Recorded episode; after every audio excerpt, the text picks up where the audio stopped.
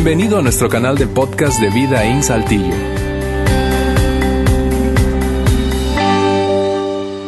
Bien, muchas gracias nuevamente por quedarse con nosotros aquí en el auditorio y a todos los que nos ven, insisto, hoy a través de nuestra transmisión, seguramente mucho más gente de lo usual. Estamos hoy en la tercera parte de una serie de mensajes que comenzamos exactamente hace tres semanas eh, pero antes de saltar al tema de hoy, eh, si tú estás escuchando esto aquí ahora o después de que ya transcurrió esta reunión a través de nuestro podcast o en la página web eh, viendo el video, Hoy, 15 de marzo de 2020, estamos en nuestro país viviendo un momento de muchísima incertidumbre. Hay demasiadas voces a las que escuchar. Tú sabes el avance del virus del COVID-19. Eh, pero eh, eh, repito, como lo he dicho varias veces estos días a través de redes sociales, eh, como seguidores de Jesús, creo que tú y yo tenemos una, responsabilidad, un desafío eh, eh, en cuanto a nuestro comportamiento y es básicamente, lo he resumido yo en esta frase, tú y yo debemos ser factores de fe, factores de fe, factores que inspiren a la gente a que a pesar de que las circunstancias, no, estamos hablando de negar la realidad, pero las circunstancias son difíciles, son atemorizantes, son angustiantes y producen mucha ansiedad y la realidad está allí, ¿sí? Eh, tú y yo podemos ser factores de fe. ¿Por qué? Porque no somos la primera generación de seres humanos que enfrenta tragedias, que enfrenta epidemias, eh, la peste negra, eh, o que enfrenta tragedias que no tienen que ver con salud, sino con el comportamiento humano desastroso, Hiroshima, Nagasaki, guerras mundiales. Es decir, no somos la primera generación que enfrenta estas situaciones y estas realidades duras. Nadie te, insisto, dice que no son duras, pero tampoco somos la primera generación de cristianos, de, seguidores de Jesús que enfrenta una realidad difícil. Y cuando yo pienso, estos días he considerado, cuando yo pienso en, seguidores de Jesús, de, repasando la historia, siglos atrás, décadas atrás, eh, eh, pienso en algunos de ellos que de los que más admiro mantuvieron una postura, un comportamiento no solo cuerdo, sino esperanzador, sin negar la realidad, pero esperanzador, al punto de que estuvieron algunos de ellos dispuestos a morir, no por, por enfermedades, sino por sus convicciones personales.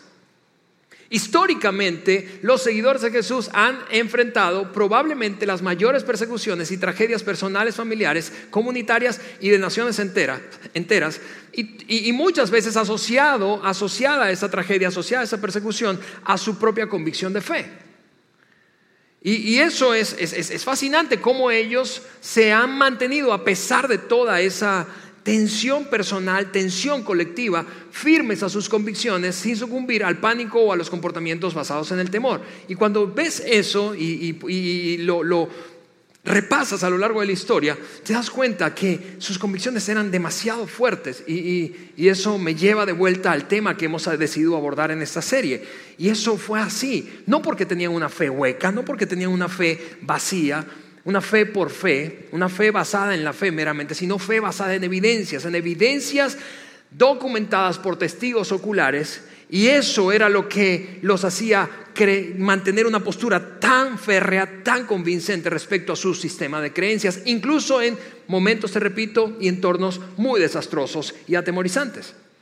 Por eso es que creo que esta serie que hemos abordado no planeada, digo, para que coincidiera con lo de la epidemia, porque la planeamos desde el año pasado, pero, pero está cayendo como anillo al dedo, porque tú y yo podemos mantener una fe fuerte, no porque, porque seamos ilusos o ingenuos, sino porque nuestra fe está fundada sobre acontecimientos reales que fueron documentados por testigos oculares. En la serie hemos decidido abrazar, como lo decía yo en la primera parte de la serie, esta tensión producida cuando pensamos en estas dos palabras, especialmente en el contexto de la religión. ¿Por qué? Porque tú y yo coincidiríamos, yo he dicho a lo largo de la serie, que el significado de estas dos palabras es básicamente el mismo en cualquier otro contexto, excepto en el religioso. Entendemos tú y yo cómo funcionan la palabra fe y la palabra creencia en cualquier contexto. Pero ¿Y cómo funcionan? Bueno, creemos tú y yo basados en evidencias, creemos basados en la confianza que nos genera la fuente de la que adquirimos cierta información. Y es exactamente lo mismo que estamos haciendo hoy. Tú y yo estamos verificando, y ojalá estemos haciendo eso, verificando constantemente cada información que recibimos en, eh, eh, torno al virus. ¿Por qué? Porque hay demasiadas voces, hay demasiadas voces. Así que si la, la fuente es confiable, entonces tú dices, ok, eh, yo creo eso. Pero si la fuente no es confiable, no lo crees. Igual yo. Tú y yo creemos en base a evidencia, no en base a dichos meramente. Y eso es así te repito, en básicamente cualquier contexto. Pero cuando se trata de la religión, estas dos palabras, como yo lo ilustraba en la semana 1, parecen que son secuestradas y nos invitan, nos instan a creer, especialmente hablando de cristianismo, especialmente hablando de cristianismo, se nos insta a creer por creer. ¿A creer por qué? Porque sí, ten más fe. Ten más fe. Y ese comportamiento, además de irresponsable, es ingenuo. Y, y no queremos ser ingenuos y tú y yo no queremos caer en la postura y el comportamiento de como el autoengaño. Ok, eso, eso básicamente hemos decidido abordar en esta serie. Ahora, para meternos en el tema de hoy, yo quiero mostrarte una imagen que creo que ilustra bastante bien el gran asunto que quiero compartir con ustedes hoy, y es esta imagen. Tú y yo hemos visto, sido testigos o incluso hemos participado en, en algo como esto. ¿A qué me refiero? Ese ladrillo que está aplastando, ese monito, ese monito es de plastilina. ¿Sí? Tú y yo hemos visto con nuestros propios ojos sido testigos o participado incluso, no importa en qué rol, si, el si ha sido el monito o el que sostiene las manos. Me refiero al peso de la religión y al peso de las normas y mandamientos por encima de la gente. Por lo tanto, termina siendo más importante las normas que la compasión por la gente. Déjame repetirte eso. Hemos sido víctimas o hemos participado o hemos observado cómo a veces las normas están por encima de las personas. Y eso es cierto no solamente en el contexto religioso, lo hemos visto no solo en el contexto religioso, seguramente. Es decir, una filosofía o corriente de pensamiento político termina, en vez de servir a la ciudadanía que lidera, aplastando a la ciudadanía que lidera. Cuando piensas eso en la religión, en vez de que las normas o el sistema de creencias sirva para expresar compasión y amor por el prójimo, terminan subyugándolos y aplastándolos ah, de tal manera que pretenden que se amolden a lo que la norma dice. Termina siendo la norma más importante que la persona. Y ese peso, ese peso del que honestamente yo creo que no solo tú y yo hemos sido testigos, en algunas ocasiones hemos sido participantes. Vergonzosamente yo tengo que admitir que yo me he encontrado aplastando a otros en ocasiones con las normas y el sistema de creencias que tengo. Y eso es vergonzoso. Y de eso vamos a hablar hoy. Ahora, antes de saltar a la señal de hoy, porque estamos viendo señales, eh, y la señal de hoy tiene todo que ver con esto, te resumo rápidamente, esto es lo que hemos decidido hacer a lo largo de la serie, si por si acaso no has estado aquí en los domingos anteriores. El apóstol Juan, el famoso San Juan, escribió un documento, un documento luego de ser animado, un documento en donde él relató sus experiencias siendo testigo ocular de los acontecimientos que rodearon el comportamiento de Cristo en la época en que vivió. Así que fue animado a documentar aquello. ¿Por qué? Porque era demasiado valiosa su experiencia como testigo ocular. Y lo hizo. Ese documento es conocido como el Evangelio de Juan. hemos decidido analizar, repasar el Evangelio de Juan a la luz de la estructura eh, que Juan utilizó para organizar sus escritos. Y la estructura fue básicamente alrededor de siete señales. Siete señales, no meramente siete milagros, siete señales, fueron milagrosas, pero siete señales que apuntaban como evidencia hacia la identidad de Cristo. Es decir, hacia que Él era quien decía ser e hizo lo que dijo que haría. Y todo, esa, todo ese documento Juan resume al final del texto que escribió, por ahí en el capítulo 20, de 21 capítulos que tiene en total el libro, la razón por la cual él decidió incluir esas señales específicamente. Y quiero mostrártelo otra vez aquí, 20, 31, capítulo 20, versículo 31. Pero estas, estas señales, esas evidencias, yo, yo las decidí eh, incluir, han sido escritas para que ustedes, ustedes los lectores del siglo I y del siglo XXI, para que ustedes crean, crean que, que Jesús es el Cristo ¿Te das cuenta? Apuntan hacia la identidad de Jesús, que es el Hijo de Dios. Y para que al creer, mientras experimentan ese proceso de creer que Él es quien dijo ser e hizo lo que dijo que haría, entonces tengan vida. No fueron milagros meramente los que eh, eh, Juan decidió incluir, fueron señales, insisto, señales que se convirtieron en evidencias que apuntaban hacia la identidad de Jesús. Hemos visto hasta ahora dos señales y hoy veremos la tercera señal. Y la tercera señal es cuando Jesús sanó durante un día sábado. ¿Y por qué esto es relevante? Porque el sábado para los judíos, y sigue siéndolo así, a la religión judía, era un día sagrado. Era un día sagrado basado en la enseñanza del Antiguo Testamento o la Torah que ellos habían recibido de Moisés. Después de aquella señal 2 que vimos la semana pasada, cuando Jesús sanó, si estuviste aquí o escuchaste el podcast o viste el video, recuerdas eso, Eh, y si tú estás viéndonos allá, tú también lo recuerdas.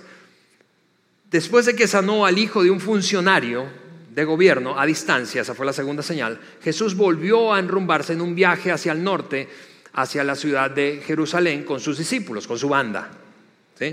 Y mientras iban, y quizá tú estás aquí y piensas, no manches, pero ¿por qué viajaban tanto? Especialmente se, trasladaban a pie. ¿Por qué tanto, tanto viaje? Bueno, viajaban mucho, especialmente porque como generaban tanta controversia Jesús y sus discípulos y sus seguidores, era peligroso quedarse en un lugar por mucho tiempo, especialmente Jerusalén e-, e-, era un ambiente muy peligroso porque ahí estaba toda la cúpula religiosa que quería asesinar, capturar y asesinar a Cristo. Así que después de que sanó aquel hijo del funcionario de gobierno, Pasó más o menos una semana y se movieron otra vez a Jerusalén y aquí es donde nos encontramos para revisar la señal número 3. Después de esto, de la sanada del hijo del funcionario, había una fiesta judía y Jesús fue a Jerusalén. Paréntesis, le gustaban las fiestas, ¿no? Al menos eso parece. Juan lo incluyó, incluyó el hecho de que iban a una fiesta, una fiesta judía. Y, entonces continuó escribiendo eso. Recuerda, es, Juan como testigo ocular, estaba allí.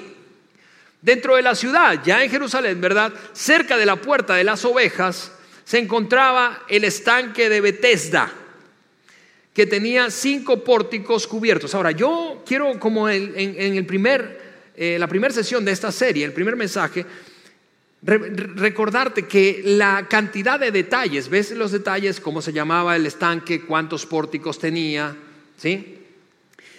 Son, son una herramienta para verificar si un texto histórico es confiable o no. Mientras más detalle, más probable es, es verificar si es confiable o no. ¿Por qué? Porque se asocia con la existencia de esos lugares o de esas personas o de lo ocurrido y si no fuera así, si fuera incongruente con lo que, o fuera ficticio, lo que escribe el autor de un documento histórico, en este caso Juan el apóstol, otros historiadores, comentaristas de la época lo hubiesen contradicho. Por cierto, detalle curioso respecto a este estanque. En 1890, en 1890, más de un siglo atrás, un hombre, un arqueólogo llamado Conrad Schick, lideró una exploración y una excavación y se confirmó que este estanque existió. Se encontró el estanque con los cinco pórticos hace un siglo y cachito atrás. Es una cosa fascinante porque no estamos hablando de, como de, de, ciencia ficción.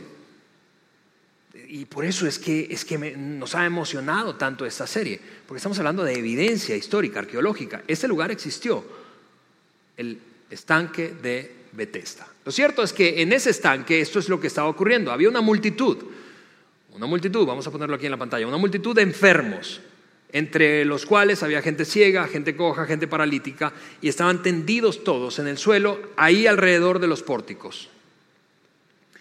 ¿Y, y por qué tanto enfermo allí en ese lugar? Bueno, paréntesis, no había muchos médicos en la época y los pocos médicos que habían típicamente eran estaban al servicio de gente con mucho dinero, gente de nobleza, gente en posiciones de poder o gente que tenía dinero en, eh, general. Así que la mayoría de los enfermos crónicos o los enfermos con condiciones eh, hereditarias, muchos de ellos, estos que están aquí, eran enfermos con condiciones hereditarias.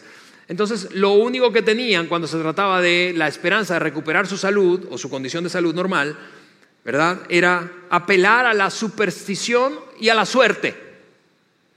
A la superstición, muchas veces a la superstición religiosa. Curioso que 20 siglos después sigamos apelando muchas veces a la superstición religiosa. Había una... Y, yo quiero que te imagines el caos que hay allí en ese pozo.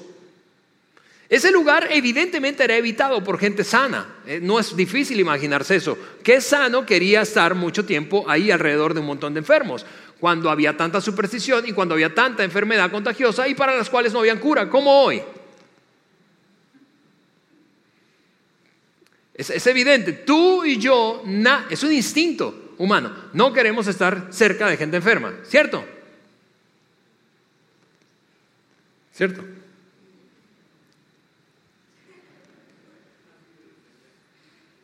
No queremos. Es un comportamiento natural. Entonces, es evidente que ahí no había mucha gente sana. Y el caos de la gente gritando. ¿Y, por qué estaban tendidos allí? Porque había allí, allí había una leyenda urbana. Y es, aquí es donde entra la superstición religiosa, te decía. La leyenda decía en ese lugar que de tiempo en tiempo un ángel bajaba y tocaba el agua de ese estanque. Y en el momento en que se creara esa onda, el primero que se echara una zambullida quedaba sano. Y allí estaba toda esa gente, imagínate, ciegos tratando de escuchar, cállate que no escucho, y el otro tratando de ubicarse en una buena posición para llegar. Era, era caótico y era un lugar, insisto, evitado. Lo cierto es que Jesús se acerca a ese lugar. Y eso es lo que sigue diciendo el apóstol Juan. Entre ellos, entre todos esos enfermos, había un hombre inválido que llevaba enfermo 38 años. 38 años. No se sabe si tenía 38 años de edad y era una condición de nacimiento, pero era un chorro de tiempo. Probablemente la mayor parte de su vida, si no toda su vida en esa condición. Cuando Jesús lo vio, porque te decía que se acercó, cuando Jesús lo vio acostado allí supo, y supo que había estado enfermo tanto tiempo, porque probablemente él preguntó, supo que había estado tanto tiempo enfermo, se acercó y le dijo algo. De hecho, esta fue una oportunidad, es, increíble porque aquí viene la, la, tercera señal. Es una oportunidad para hacer una señal, no solo un milagro, ¿verdad? Un acto de bondad aleatorio, sino una señal, insisto, como lo hemos dicho en la serie, para revelar o confirmar su identidad como hijo de Dios y como salvador de la humanidad. Fue una gran oportunidad. Lo cierto es que se da cuenta de que este en particular, entre todos, este en particular, entre todos, se acerca a este y le dice, más bien le pregunta lo siguiente, ¿te quieres sanar? yo no sé si te parece como a mí esa pregunta, pero esa pregunta parece ridícula.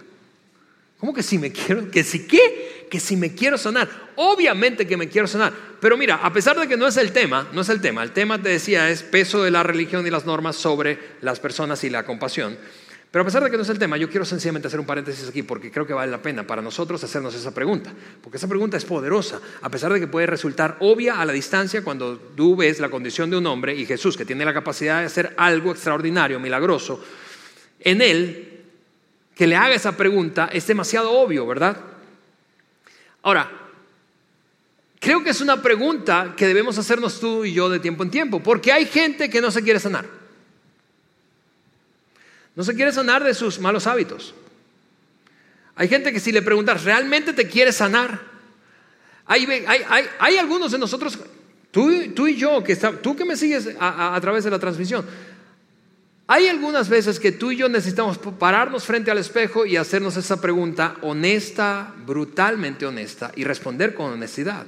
¿Realmente quiero que esto cambie en mi vida? ¿O secretamente no quiero?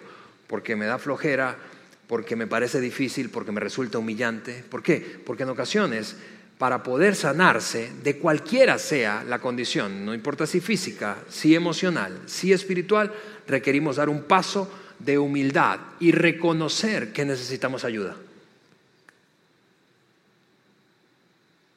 Y, yo sé que tú conoces gente así. Tú que estás en el auditorio conoces gente así. Tú que nos ves a través de la transmisión, tú conoces gente así.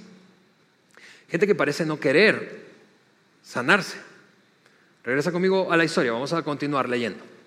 Le hace esa pregunta y entonces este enfermo paralítico le responde, es que no puedo, Señor. No es que no quiero, es que no puedo.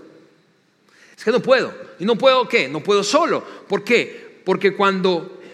Porque yo no tengo a nadie, estoy solo. Y así que no tengo a nadie que me meta al estanque cuando se agita el agua. Siempre alguien llega antes que yo, en otras palabras. Ese hombre, porque la, leyenda era que una vez por año pasaba, eh, tocaba el ángel, eh, eh, el, agua. ¿Cuánto tiempo habría estado? ¿Cuántos días? ¿Cuántas veces habría ido ese hombre allí? No lo sabemos, pero no fue la primera vez, porque él dijo, cuando yo intento, siempre hay alguien. No he venido una vez ni dos veces, un montón de veces, y siempre hay alguien que me gana. Es, una imagen triste, yo no sé si te parece como a mí, es una imagen realmente muy triste, pero ese es el momento en el que a ti a mí, eh, quizá si, si estás conectado con la historia, se te empieza a acelerar El corazón porque anticipas, Jesús va a hacer algo, en efecto va a hacer algo. Y cuando escucha esa respuesta de ese hombre, le dice una palabra y es esta, levántate. Levántate. Ahora, tú puedes pensar, insisto, como yo, a primera vista, que esto resulta como un acto aleatorio de bondad. ¿Por qué? ¿Por qué digo aleatorio? ¿Cuántos enfermos había allí? Había muchos enfermos, de todo tipo. Pero ¿por qué lo hace con este? No lo sé. ¿Resulta injusto? Tal vez. Pero no es meramente un acto aleatorio de bondad, es una señal para, para confirmar su propia identidad. ¿Quién es Él? Luego le dice, levántate, toma o recoge tu camilla y anda. Juan está viendo, recuerda, es Juan quien está documentando esto como testigo ocular, está viendo eso. Y una vez que el hombre se levanta, o Jesús pronuncia esas palabras, Juan dice esto, que esto fue lo que ocurrió al instante, inmediatamente, al instante aquel hombre quedó sano, así que tomó su camilla y se echó a andar. Pero ese hombre no lo sabía y seguramente Juan tampoco, o probablemente Juan lo intuía, pero lo que ocurrió allí es que Jesús pateó un avispero. ¿Por qué? Porque Juan dice, como buen judío, él sabía que eso iba a representar un gran problema. ¿Por qué? Porque ese día era sábado, era un día de reposo, era el sabbat, era el día en el que estaba prohibido trabajar y los líderes religiosos de la época estaban o se comportaban como policías, básicamente como policía religiosa. Andaban caminando, recorriendo los sábados la ciudad, los alrededores, para, para identificar quién, cuál judío se atrevía a violar una norma. Y Juan de hecho lo dice, pero ese día era sábado y luego continuó diciendo lo siguiente, por eso los judíos le dijeron al que había sido sanado, porque lo vieron caminar con la camilla. Hoy es sábado, no te está permitido cargar tu camilla. Imagina eso. Es, es casi ridículo, por decirlo menos. Pero en base a qué viene el cuestionamiento de esta policía religiosa, que afortunadamente no tenemos hoy. Digo, no formalmente, pues. ¿De dónde provenía esa esa instigación de los líderes judíos al ver a un hombre, mira, la, falta, la falta de compasión es extraordinaria. Lo ven cargar la camilla y ni siquiera le preguntan, ¿qué onda? ¿De quién es esa camilla? ¿Te pasó algo? ¿Le pasó a alguien, a, alguien cercano a ti, de tu familia, a algún amigo? No, de una vez el señalamiento es, no está permitido. ¿Y de dónde proviene esa reflexión? De algo conocido en la época como la Torá, y no la Torá escrita. La Torá era lo que tú y yo hoy conocemos como el Antiguo Testamento, ¿sí? Los cinco primeros libros de la Biblia, ¿verdad? La ley, los profetas. Pero no la Torá escrita, sino la Torá oral. Es una tradición de transmisión oral de la interpretación que los judíos históricamente le dieron al texto del Antiguo Testamento o a la Torá. Y esa interpretación, que vamos, sigue siendo una una realidad en muchísimas religiones, solamente hablemos de dos, quizá las dos más conocidas por ti y por mí, hablando de nuestro contexto latino. Si tú como yo creciste en, un contexto religioso, católico, como, como fue mi caso, tú sabes, hay normas dictadas por la Iglesia católica que no son, no están escritas en la Biblia, pero se convirtieron en tradiciones, la tradición de la Iglesia, así es conocido la tradición de la iglesia, que finalmente se convierte en textos como de, tipo reglamento, hablando de un contexto distinto al religioso, hay una ley y luego se escribe un reglamento para como llenar los vacíos, las lagunas e interpretar lo que dice la ley. Eso es una realidad en las religiones. En el catolicismo te acabo de dar ese ejemplo. Y en el protestantismo, aunque mucho más diverso, también hay mucha tradición, mucha tradición, mucha norma. Yo recuerdo, por ejemplo, una norma es, apenas un ejemplo burdo, una norma eh, eh, que vi en operación en la iglesia protestante, una vez que ya empecé a asistir a iglesias protestantes en Venezuela hace unos 24 años, fui con un amigo que te traía, por fin lo animé a ir a la iglesia conmigo, y él traía una gorra. Y entonces cuando, cuando íbamos entrando a la iglesia, estaban allí los anfitriones en, en, ese contexto de iglesia eh, se le llamaba ujieres o diáconos, ¿verdad? Y ahí estaban dando la bienvenida, pero en vez de recibirlo con una sonrisa, ¿verdad? Y qué bueno que estás aquí acompañándonos, como lo, como lo hacen los anfitriones de nuestros campus, ¿verdad? Allí, entonces, la tradición ganó, el peso del ladrillo cayó encima de ese monito de plastilina. Y entonces esa mujer, la recuerdo claramente, le extendió la mano y como él venía masticando un chicle, le dijo, tire el chicle aquí. ¿Cómo? Que tire el chicle aquí. No puede entrar a la casa del Señor mascando chicle. Él apenado así como, gracias a Dios no era tiempos de coronavirus, le avienta el chicle ahí y luego eso no fue suficiente para esa mujer y le dijo, quítese la gorra. A la casa del Señor no puede entrar con gorra. No, no me puedo quitar la gorra. Quítese la gorra porque si no, no puede entrar. No, pero perdón, no me puedo quitar la gorra. Que se quite la gorra. Y ella le extiende la mano groseramente para quitar la gorra. Y él hace un movimiento y entonces ella le, alcanza a aventar la gorra. La gorra cae al suelo y una cajetilla de cigarros que traía escondida en la cachucha. Ahora imagina la vergüenza de mi amigo y la mía al ver ese ladrillo caerle encima a ese monito de, plastilina. ¿Por qué? ¿Porque eso lo enseña la Biblia y es escrito en algún lugar del Antiguo o Nuevo Testamento? No, por nuestra tradición. Y los judíos tenían una tradición. De hecho, la Torah oral incluía una lista de 39 categorías que específicamente se referían a interpretación de cómo, cuáles eran las diferentes maneras de violar el sabbat. Imagina eso. Lo que está, y, cargar una camilla era una, caía en una, en una de las 39 categorías. Lo que está diciéndole este grupo religioso es, no me importa tu realidad, tu situación. Qué vergonzoso es ese comportamiento que, históricamente ha tenido la iglesia. No me importa tu situación, tienes que enderezar tu vida. Y si no enderezas tu vida, no eres bienvenido al club.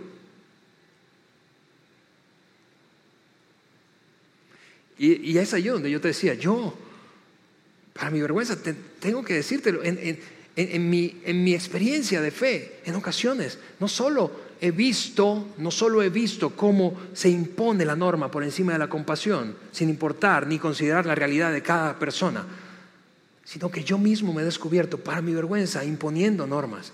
y mira, creo que esta enseñanza, esta señal de Cristo, es extraordinaria para quienes nos consideramos seguidores de Jesús, de tal manera que no nos permitamos, no nos permitamos señalar la pajita que está en el ojo del otro sin revisar la viga que está en el nuestro. ¿De dónde provenía toda esa, interpretación? Del cuarto mandamiento, de los diez famosos mandamientos, y aquí está, Éxodo capítulo 20, cuando Moisés escribió esto en las tablas de piedra. Acuérdate del sábado para consagrarlo. El objetivo del mandamiento era descansar y enfocarse, descansar del trabajo y enfocarse en una conexión, en un espacio-tiempo, un espacio de tiempo para conectarse con su Padre Celestial, abrir un espacio intencionalmente cada semana para que cada individuo y familia pudieran descansar de la chamba y conectarse con su Padre Celestial. cuando olvidamos el porqué, eso es, siempre lo que pasa, cuando olvidamos el porqué de un mandamiento, es que terminamos dándole más importancia al mandamiento que a las personas para las cuales están, hechos esos mandamientos. Por eso siguió diciendo el apóstol Juan, por eso los judíos le dijeron al que había sido sanado, hoy es sábado, no te está permitido, aquí está en la Torah oral, en nuestra interpretación de la norma, no te está permitido cargar tu camilla. Él respondió, él respondió, mira esto, el que me sanó me dijo, recoge tu camilla y anda. Por cierto, estaba paralítico. Gracias por preguntar. Llevo 38 años en esto. Así que, honestamente, me vale queso las 39 normas o interpretaciones. es extraordinario. ¿No es cierto que esa ha sido tu experiencia en ocasiones, particularmente con las normas de la religión? En la que después de que alguien te juzga, te señala, te critica, trata de imponer un estándar de comportamiento moral en tu vida, sin antes ni siquiera preguntarte. Tú estás pensando por dentro, capaz y, se lo avientas, y, y capaz y no, sino que te lo guardas. Pero estás pensando por dentro, ¿qué? Primero interésate por mí antes de intentar decirme qué hacer o no hacer. ¿Sí o no? Qué pena. En otras palabras, ese hombre le está diciendo, qué pena, pero tengo 38 años en esta condición y no me importan sus normas. Yo voy a agarrar mi camilla y voy a irme caminando para mi casa. A lo cual estos líderes religiosos, policías, te repito, religiosos, que imponen normas por encima de la compasión, le hicieron una pregunta que puede parecer lógica, pero al mismo tiempo es una pregunta con falta de sensibilidad y de compasión. La pregunta fue esta, ¿quién te dijo semejante cosa? Le exigieron. ¿Sientes la falta de, compasión extraordinaria que tiene esta gente. Porque eso es lo que pasa cuando le damos más importancia a los mandamientos, a las normas, que a la gente.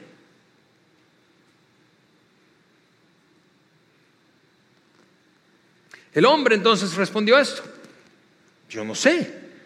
Yo no sé quién me sanó. ¿Por qué? Porque Jesús se había desaparecido en medio de toda esa multitud y caos de enfermos del pozo o el estanque de Bethesda. Ese hombre, después de esa conversación con los líderes religiosos, sigue caminando con su, con su camilla y se topa otra vez con Jesús. No se sabe, no hay claridad en, la descripción de Juan si Jesús lo buscó, si éste fue a buscarlo. Lo cierto es que se, se, toparon, tuvieron una breve conversación y luego entonces este va nuevamente con los judíos a decirles, ¿quién fue quien lo había sanado? Va y les cuenta y les dijo que era Jesús quien lo había sanado. Y entonces los judíos dijeron, ahora sí, por estas cosas, dice Juan, por estas cosas los judíos perseguían a Jesús por hacerlas en sábado. Mira esto, es, una cosa eh, eh, eh, asombrosa, vergonzosa, cuando le damos más importancia a los mandamientos que a las personas y a la compasión por la gente. Porque ahora estos judíos no solamente señalaron a este hombre que bajo la interpretación de la Torah que ellos tenían como tradición oral, había violado una de las 39 categorías de sábado, de guardar el sábado, sino que otra persona que ni siquiera han visto también ahora es objeto de su ira y de su celo por guardar los mandamientos. No solamente a este que ya interpelaron, sino a este que no han visto, pero que dijeron, es culpa de él también. No solamente es culpa tuya, tú también eres culpable. Y en alguna algún momento de todo ese drama, entonces Jesús está cara a cara con los líderes religiosos y les responde esto. Pero Jesús les respondía, mi Padre aún hoy, que es sábado, está trabajando y yo también. Ahora, he señalado esto en amarillo porque de nuevo, la señal está conectada con la identidad de Jesús. Mira lo que él está diciendo. Yo soy hijo de Dios. El hijo del Dios viviente que se hizo hombre. Y luego de decirles eso, o mientras les dice eso, yo no sé si tú lo lees entre líneas como yo, pero les está desafiando con lo siguiente. Vamos, amigos, no sean hipócritas. ¿A poco si algo le pasa a tu esposa, a tu hijo, en sábado, no vas a salir a resolverlo? ¿A poco si eso te pasara a ti, no actuarías de una manera diferente? Y eso es increíble porque cuando tú y yo podemos, sin darnos cuenta, aferrarnos a las normas y los mandamientos como el estándar ideal de la vida, que está bien, pero cuando, cuando nos aferramos demasiado y perdemos de vista la compasión y se lo imponemos a otros, lo que está ocurriendo es que perdemos de vista, perdemos de vista que el comportamiento sería distinto, el que tenemos sería distinto si eso tocara a alguien a quien amamos. No sabes históricamente, en, mi experiencia de, de, seguidor de Jesús, cuántas veces he visto, por ejemplo, a padres aferrados pero aferrados a la norma moral, ¿verdad? De comportamiento moral intachable, sexualmente hablando, en este caso, eh, de, sus hijos y criticando a otros que son desordenados moralmente hasta que su hija sale embarazada siendo una adolescente. Y allí la perspectiva les cambia. No sabes cuántas veces he visto seguidores de Jesús criticar el divorcio, señalarlo y criticar a los divorciados y parecer comportarse como policías hasta que ellos viven la tragedia terrible de la separación y el divorcio. No sabes cuántas veces he visto eso, señalar el comportamiento irresponsable o el comportamiento desordenado, desenfrenado de los homosexuales a los seguidores de Jesús hasta que un hijo sale del closet.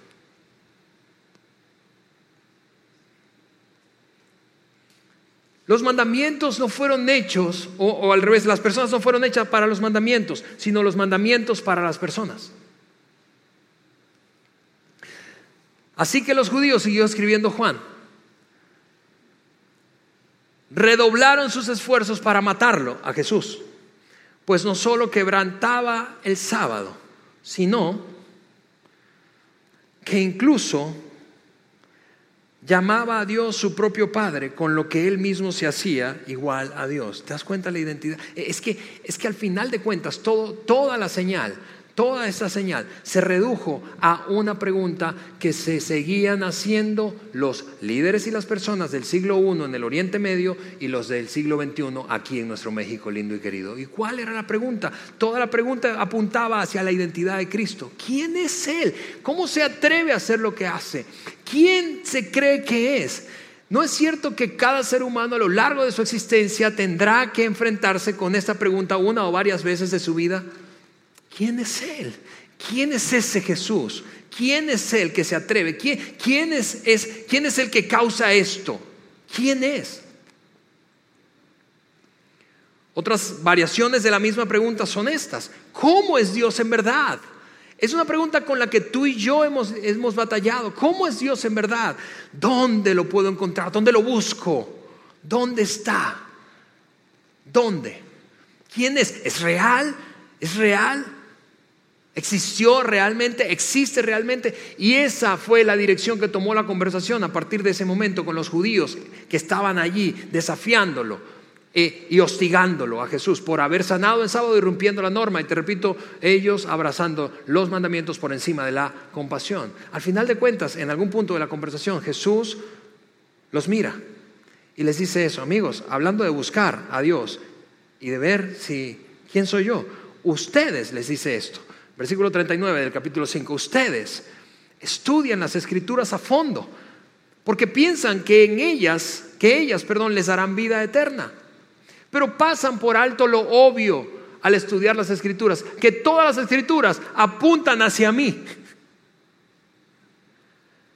Que todo se trata de la pregunta que arde en sus corazones y batalla, da vuelta en sus mentes acerca de mi identidad. Ese es el gran asunto a resolver. Pero todo lo que ustedes han estudiado generación tras generación apunta hacia mí y ustedes no lo logran ver. Mejor aún, mejor aún. Están queriendo una vida que no logran tener y yo vine a ofrecérselas. Sin embargo, les dijo él, versículo 40, ustedes se niegan a venir a mí para recibir esa vida. Y yo tengo una teoría personal respecto a la negación no solo de los judíos, sino del ser humano de acercarse a su Padre Celestial a través de su Hijo Jesucristo. Y mi teoría es esta, que no nos acercamos o nos cuesta acercarnos, en algunos momentos seguramente más que en otros de la vida, por miedo y por orgullo, porque tenemos miedo, miedo de reconocer que no podemos solos. Y eso es orgullo, es una forma de orgullo. Miedo de levantar las manos y decir, Señor, ya no puedo. Miedo de, de de reconocer mi incapacidad y mi debilidad y al mismo tiempo reconocer que necesito la intervención de un ser mayor y más poderoso que yo. Juan escribió todo esto y nos diría, insisto, por una razón, por una razón, para que no solamente estuvieran documentadas las, ah, las señales, sino para que al leerlas tú y yo creyéramos de la pluma de un testigo ocular. Y esa es la gran importancia de los evangelios, amigos. Esa es la gran importancia de los evangelios. Todos los evangelios, los cuatro evangelios, Mateo, Marcos, Lucas, Juan, apuntan hacia la identidad de Jesús. ¿Por qué son tan importantes? No como, no, como, como, como libro eh, eh, sagrado o superstición o esa aura de, de, de, de como de, sí, es, superstición, de tengo el Salmo 23 abierto ahí en mi casa para que me proteja. Ahora el 91 en tiempos de coronavirus. No, los evangelios, los cuatro documentos históricos escritos por testigos oculares o, en uno de los casos, por quien fue amigo cercano a testigos oculares, son importantes porque apuntan hacia quién es Jesús. Y eso es, eso es extraordinariamente relevante en el tiempo en el que a ti y a mí nos tocó vivir y nos tocó criar hijos. Porque hoy lo que impera en mi observación es un sincretismo espiritual y sincretismo religioso. ¿Qué es eso? Una gran licuadora en donde meto un poquito de Buda, un poquito de Hare Krishna, un poquito de Nueva Era, un poquito de Jesús, un poquito de mi propia filosofía personal y lo licúo todo con la intención y pretensión de hacer un Dios a mi medida. Eso es cómodo, pero esa no es la manera de conectarnos con nuestro Padre Celestial. Juan dijo, yo escribí esto para que nos cayera el 20 de que Él es el camino a Dios. De hecho, Juan fue tan atrevido que usó estas palabras. Él es el único camino. Él es la única verdad. Y Él es la única vida. La aplicación, amigos, para cerrar la conversación de hoy es esta. La aplicación de esta señal para ti y para mí. La persona de nuevo hablando de mandamientos y compasión, la persona que está a tu lado, hoy aquí a tu lado, ahí a tu lado, en tu casa, viéndonos por la transmisión, a tu lado en tu trabajo, a tu lado en tu colonia o fraccionamiento, la persona que está a tu lado debe estar por encima de tu forma, potencialmente equivocada, de tu interpretación de la fe y del cristianismo, potencialmente equivocado. La persona es más importante que la norma. Y la pregunta que creo que debemos hacernos todos a partir de esto es, a ver, mi versión, mi versión del cristianismo es un obstáculo para amar a las personas que Dios ama, especialmente a los que son diferentes a mí o se comportan diferente a mí. Es un obstáculo. Los hago a un lado mentalmente, físicamente, porque no son como yo o como yo quiero que sean y me creo superior moralmente a ellos, espiritualmente a ellos, eso es poner un ladrillo encima de un monito de plastilina. Esa versión está mal. Siempre ha estado mal. Desde el siglo I ha estado mal. Y en el siglo XXI está mal.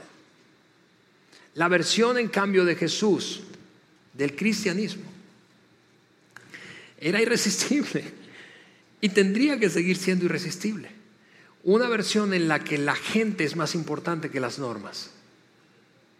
Y yo sé que eso, especialmente a quienes tenemos historia de iglesia, nos puede causar algo de, de temor y decir, pero Alejandro, eso se va a salir de control.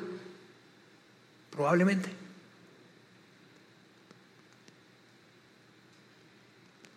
Pero el orden no es la razón por la que la iglesia existe. La iglesia de Jesús existe por la misericordia y la compasión de Dios, de tal manera que podamos extenderla a otros. Así que con eso en mente, quiero que oremos y de esa manera terminamos este mensaje de hoy. Y ahí donde estás en casa, tómate un momento para, junto a mí, a quienes estamos en el auditorio, cerrar tus ojos y, y no te desconectes. Señor, te damos gracias, gracias por la señal extraordinaria que hoy analizamos, Señor, repasamos y que nos recuerda que la gente es más importante que nuestras formas e interpretaciones de la religión o los mandamientos. Que la compasión es a lo que nos llamaste, un comportamiento que ama a otro, independientemente de que se comporte como yo deseo o no. Ayúdanos a, a modelar, a vivir y a modelar ese cristianismo, esa versión del cristianismo irresistible. Te pedimos eso en el nombre de Jesús. Amén. Amigos, aquí en el auditorio y a los que nos siguen a través de nuestra transmisión, eh, gracias por acompañarnos hoy, eh, aquí, te repito, o en línea. Queremos, y yo quiero pedirte que sigas conectado con nosotros en nuestras redes sociales. Vamos a estar comunicando durante la semana la evolución de nuestras actividades. Eh, seguramente lo haremos de manera oportuna. De cualquier manera, sea presencial o virtual, nos vemos el próximo domingo. Bye bye. Gracias por haber escuchado este podcast de Vida en Saltillo. Si deseas escuchar estos mensajes en vivo, te invitamos a que nos acompañes todos los domingos a nuestro auditorio para más información sobre nuestra ubicación y horarios, entra a vidainslt.org o síguenos en nuestras redes sociales como Facebook, Twitter e Instagram. Nos vemos la próxima semana.